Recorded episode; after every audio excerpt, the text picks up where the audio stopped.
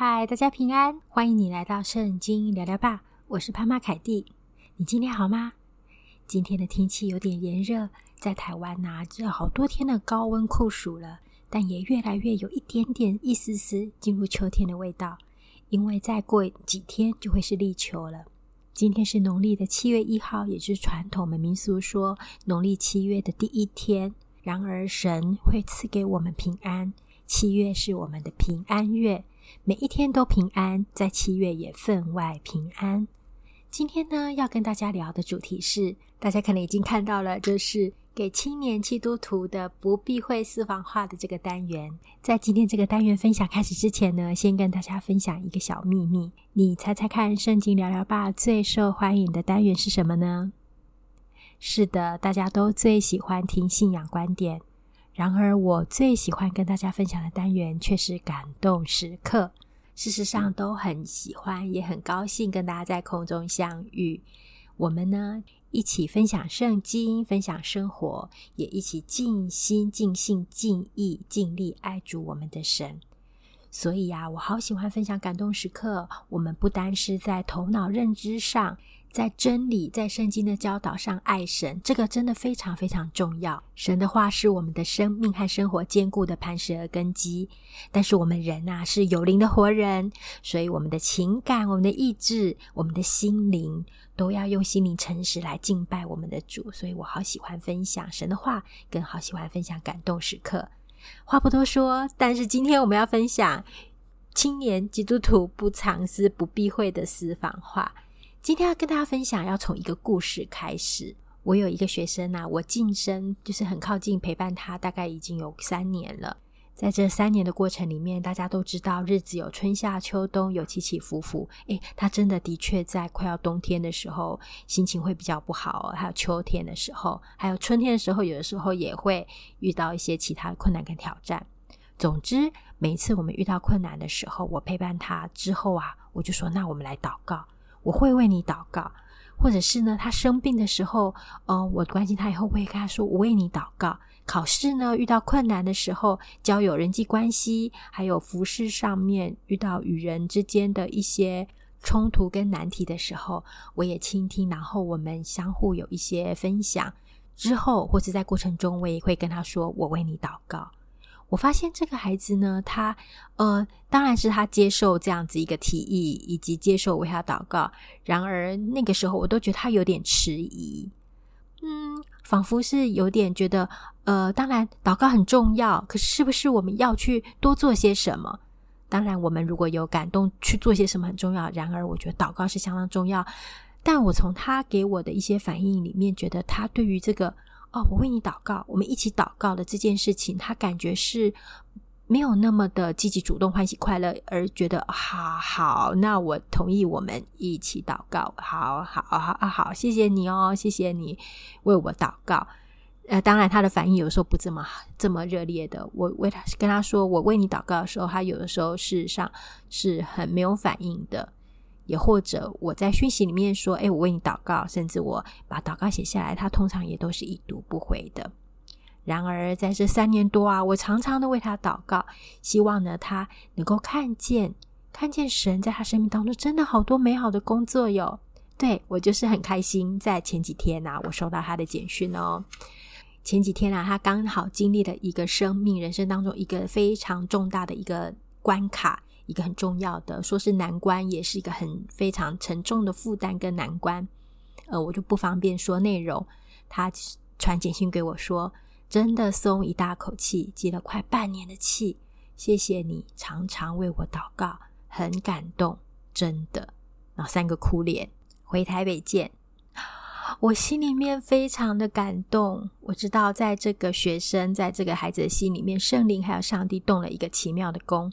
今天呢，要跟大家分享的就是跟所有的青年人，或者是我们心里面年轻人说，我们不要小看祷告。祷告有的时候啊，看起来好像没有做什么，可是当我们没有做什么的时候，也却是投靠神，让神做什么的时候。我们人生常常有一段话说：“上帝为你关上的一扇门，他可能会为你开另外一个窗。”这句话虽然不是圣经里面的话，但是是很不错的。我喜欢它里面的是，他提到上帝，看到上帝的工作，看到上帝在我们生命和生活当中的工作是很重要的。然而，我们怎么透过看到呢？就是透过祷告。所以呀，我们可能生活当中有很多事情是是你习以为常的，我们就交托给神；很多事情是对你来讲很重大沉重的，我们更是要交托给神。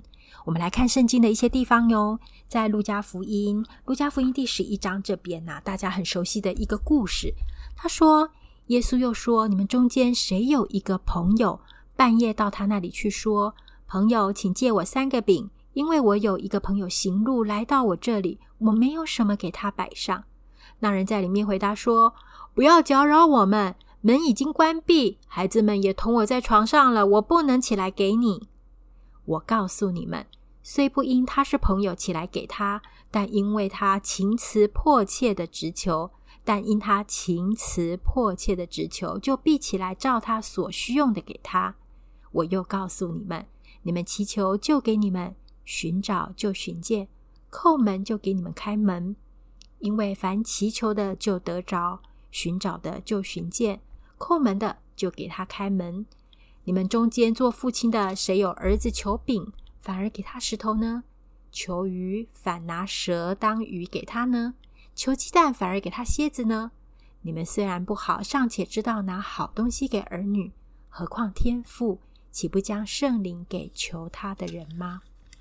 这一段记载在路加福音十一章的这一段啊，耶稣他用一个故事，他告诉我们说，有一个朋友，他虽然已经躺在床上了。他也，就是孩子也跟他都已经要休息了。虽然不会因为是朋友来起来给他，但是因为那一位一直敲门、情辞迫切的直求的人啊，一直一直求说：“拜托，拜托，请给我三个饼，因为我朋友行路这些的。”只因为，但因为他情辞迫切的只求，就必起来照他所需用的给他。后面耶稣又说啊。我们祈求就给我们，寻找就寻见，叩门的呢就给我们开门。虽然也许我们看到的不是哦，我们求一个很具体的东西一定会那样子实现，但是相信神一定会应允我们祷告，垂听我们祷告，按着他的心意跟方式，并且一定会回应我们。他说：“这里呀，我们尚且知道好好东西拿给儿女。”何况天父岂不将圣灵给求他的人吗？在路加福音啊第十八章这边有还有另外一个比喻，也是耶稣说的。他是说啊，有一个官呐、他是一个不义的官。那有一个寡妇呢，他一直去恳求他帮他伸冤。这个官不惧怕神，也不尊重人啊，所以他心里面没有公义。那这个寡妇她有一些不平的事情，她请求这个官，这个官当然就不理他。但是这个寡妇啊，她常常去打扰，常常说是打扰吗？常常去求这个官，求他帮忙，求他帮他伸冤。他说有一个对头，求你给我伸冤。哎呀，哎呀，这样子比喻上帝，世上不是那么恰当。但是呢，上帝比那个不义的官更好太多。但是呢，他这里要说的是，当我们这样情辞切求的时候，连这个不义的官都答应。帮这个寡妇，连这个不义的官也都答应帮这个寡妇来伸冤，所以这是耶稣设的一个比喻，要我们常常祷告，不可灰心。上帝或是耶稣，岂不比那不义的官更好吗？当然，连这个不义的官，只因为寡妇他常常去找他，他就说啊，哎，只因这寡妇烦扰我，我就给他伸冤吧。免得他常常来缠磨我。当然，上帝的心情不是这样的，因为上帝不是不义的官，所以这个比喻有点上不合适比喻上帝。然而，耶稣用这个比喻鼓励我们，连不义的官都这样，我们一定要学习，我们一定要不要灰心，学习这个寡妇切求的心，常常祷告，不可灰心。最近你担心烦扰什么事吗？你的肩头上有些什么压力重担吗？我们可以祷告我们希望的，我们也可以为国家祷告，为这个社会的情势祷告，为这个执政掌权者祷告。我们可以祷告困难的，我们觉得又大又难的事；我们可以祷告急迫的，我们很需要耶稣、很需要上帝帮助的事。我们也感谢我们的祷告蒙垂听，我们也感谢也祷告一切发生在我们的生命和生活当中看起来很平常却蒙神保守的事。谢谢神，并且我们也为许多的事情，我们手上的工作、我们的人际关系、我们的子女、我们的父母，也许看不出来有什么又大又难事，也许有，但是我们也就继续祷告。我觉得啊，凯蒂自己觉得，祷告就是一个跟神互动，是一个寻求跟交托的过程。无论事情的难或不难，更何况是又大又难的事，我们来到天父的面前，就像孩子来到父亲的面前，是一个互动，寻求爸爸帮助，以及把我们的困难、把我们肩头上的重担、心里面的难处，一个交托的过程。让我们一起把担子卸给主。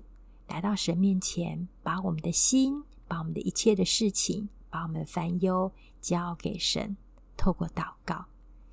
最后啊，第三个要跟大家分享的就是，圣灵也用说不出来的叹息，一直为我们祷告着哦。所以我们可以很安心，我们是蒙神保守的。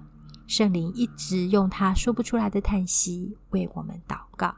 祷告不容小看，有的时候。我们没有做很多的事情，呃，当然有时候也许我们也会做，但是祷告就是在看不见的世界当中，知道神已经为我们成就，神已经托住成全了这一切。让我们一起来祷告吧，亲爱的主，我们来到你的面前，祝福所有听 Podcast 的每一位。当我们心中有任何的困难、烦忧，或者是现在我们就有担心、愁烦的时候，或者是我们担心、愁烦我们一些爱的、我们爱的人，我们就来到你面前，把我们自己、把这些困难、把我们所爱的人带到你面前，交托给你，也把我们心里面可能不是困难，但是是我们在乎的事情，也交托给你，也或者我们有冤难伸。我们也来到面前，求主为我们伸冤。谢谢神在圣经里面给我们许多的例子。我们要像那个叩门的人，我们不断的叩门，知道你必为我们开门；也要像那个寡妇一样，我们来找你，来找你，来找你，知道你是爱我们的主。连不义的官都为寡妇伸冤，更何况你呢？你那么爱我们，你又是那位公义的神。我们就是要来到你面前找你，求你为我们伸冤，求你的帮助。主啊，谢谢你，我们的帮助从造天地的耶和华而来。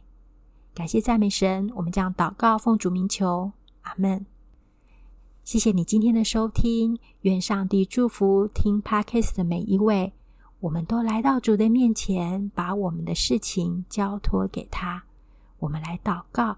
我们来迫切的祷告，我们来不灰心的祷告，我们来默然不语的祷告。如果你喜欢我们的频道，欢迎你按五颗星，并且留言跟我交流哦。你会想为什么事情祷告，或者是你常常为什么人祷告呢？我们不要灰心哦，你也可以留言给我，跟我分享你的祷告经历吧。欢迎你跟我分享属于你的故事。这里是圣经聊吧。也欢迎你分享，你觉得呃有需要，或者是你所爱的朋友，把这个节目分享给他，让大数据推播出去，可以很多有需要的人可以听到，德蒙神的祝福。我们下次再见喽！这里是圣经聊吧，我们下次见，拜拜。